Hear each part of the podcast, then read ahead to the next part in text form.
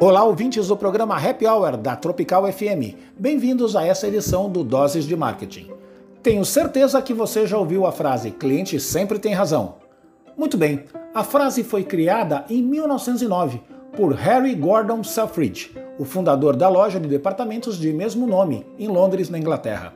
Ela, até hoje, é normalmente usada por empresas para convencer seus clientes de que eles obterão um bom atendimento ou um bom serviço e convencerão também aos seus funcionários a dar aos clientes igualmente esse bom atendimento. Tudo certo até esse ponto.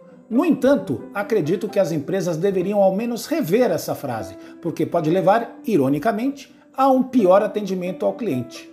Eu explico a máxima cliente sempre tem razão favorece somente ao cliente, o que é uma má ideia, porque, no fim das contas, causa ressentimento entre os funcionários.